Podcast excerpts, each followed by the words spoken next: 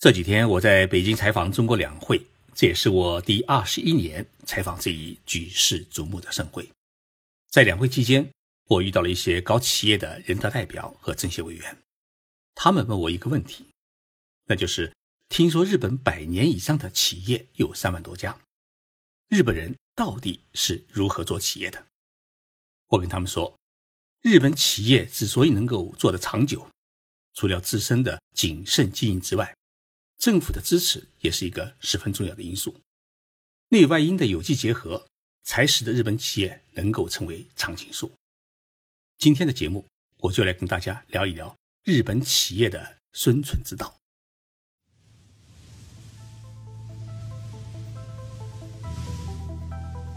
任你波涛汹涌，我自静静到来。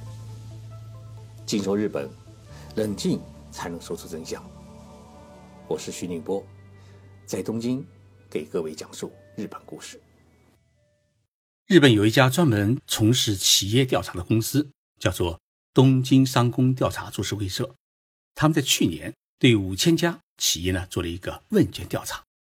这一调查结果显示，有百分之六十五的企业表示根本不需要银行的贷款，只有百分之十五的企业表示考虑会向银行申请贷款。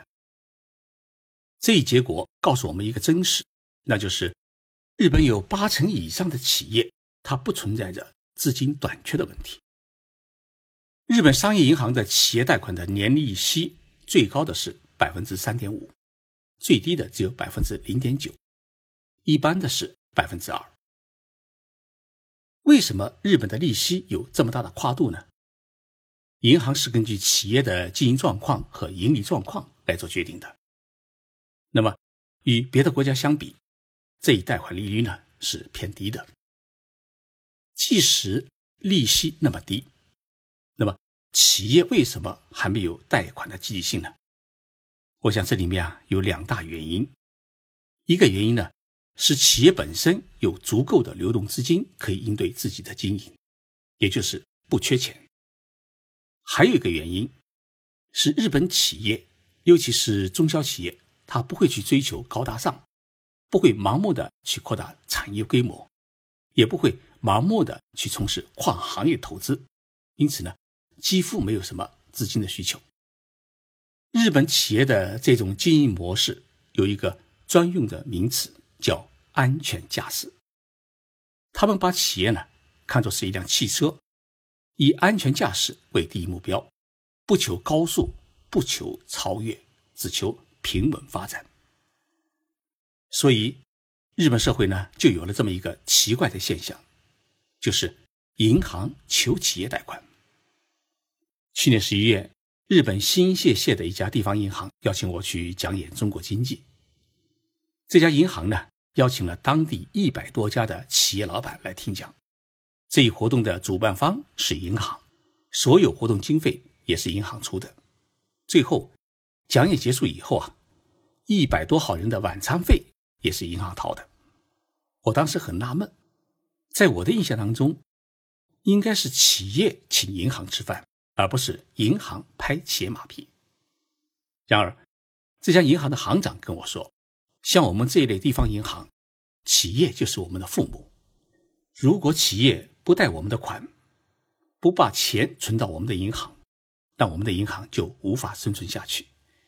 银行和企业就是一个生命的共同体。”听了这一位行长的话，我就很理解银行为何要拍企业的马屁。这么多的企业，如果都不需要贷款的话，那么银行的日子就会十分的难过。难道说日本企业没有经历过二零零八年的世界金融危机的冲击，他们的日子真的有那么好过吗？我们把日历翻到二零零八年，大家知道，二零零八年这一年啊，世界爆发了一场金融危机，中国和日本都受到了很大的冲击，许多企业呢。面临了破产，中国政府采取的对策是动用了四万亿元的资金来实施救市，但是呢，日本政府他没有掏一分钱，而是在国会呢通过了一部特别的法案，叫《金融救济法》。这一部法案的核心内容就是政府出面担保所有企业的银行的贷款，但是呢，要求银行允许企业的还款的期限延长五年。也就是说，本来需要在今年归还的银行贷款，可以拖到五年之后去还。同时呢，日本政府又减免了困难企业的法人税。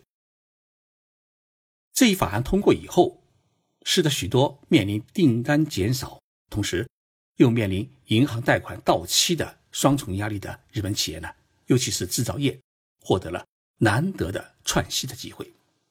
结果，日本政府没花一分钱，就帮助无数的日本企业，尤其是中小企业度过了难关。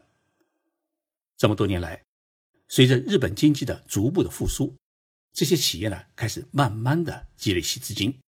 出现了如今多数企业不需要银行贷款的状况，但是这也并不是说在过去的几年当中，日本没有出现过大型企业破产的案例。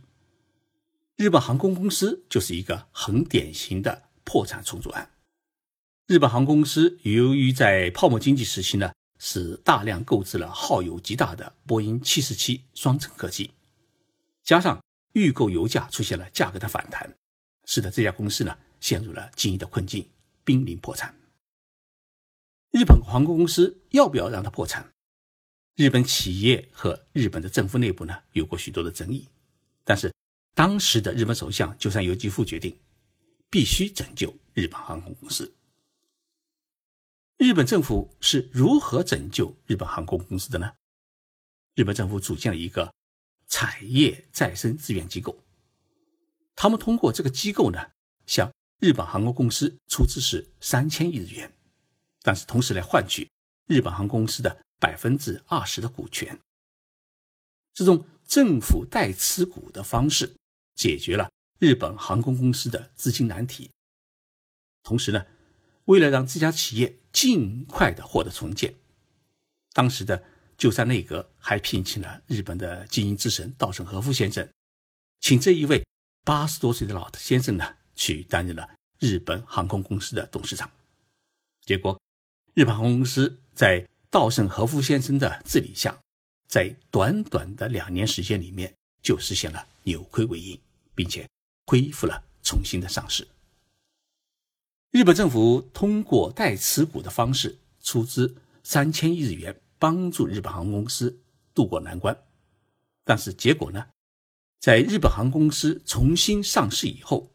这三千亿日元变成了六千亿日元，日本政府从股市里面呢赚了一倍的钱，于是他把百分之二十的股份退出，重新交还给了日本航空公司去独立经营。日本政府通过产业再生机构出资来拯救濒临破产企业的做法一直延续至今。这种做法呢，让众多的日本企业避免了破产的困境。重新获得了一个发展的机会，但是也有听众朋友会说：“徐老师，那个夏普公司不是被台湾的红海集团收购了吗？日本政府为什么没有出手相救呢？”其实，日本政府对于夏普公司呢是出手相救过。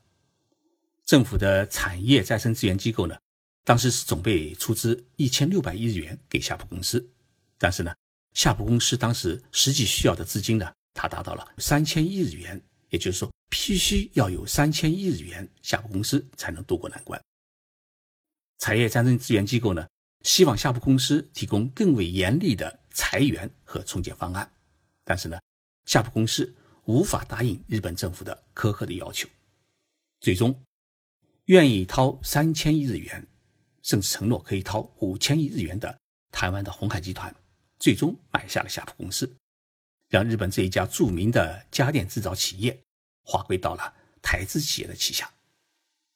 我跟日本几位经济学家讨论过夏普的收购案，他们告诉我一个很直接的原因，说日本政府最终下定决心没有拯救夏普公司，日本各大商业银行最终也是袖手旁观。其中一个很重要的原因，是因为夏普公司它只是一个普通的家用电器的制造商。没有任何军工企业的背景，它存在与不存在，与日本的国家安全没有任何的关系。那么，最近一段时间，日本的东芝公司也遇到了经营难题。他们收购的美国的西屋公司在核电站建设公司当中出现了七千亿日元的巨额亏损。奇怪的是，东芝公司虽然有这么大的亏损，但它的股票却没有出现很大的波动。为什么呢？因为东芝公司在 IT 领域，尤其是在半导体的研发领域里面，它在日本一直是处于一个领先的地位。它虽然算不上一个标准的军工企业。但是它开发研究的一系列的半导体产品，对日本的国家安全甚至国防建设都具有十分重要的意义。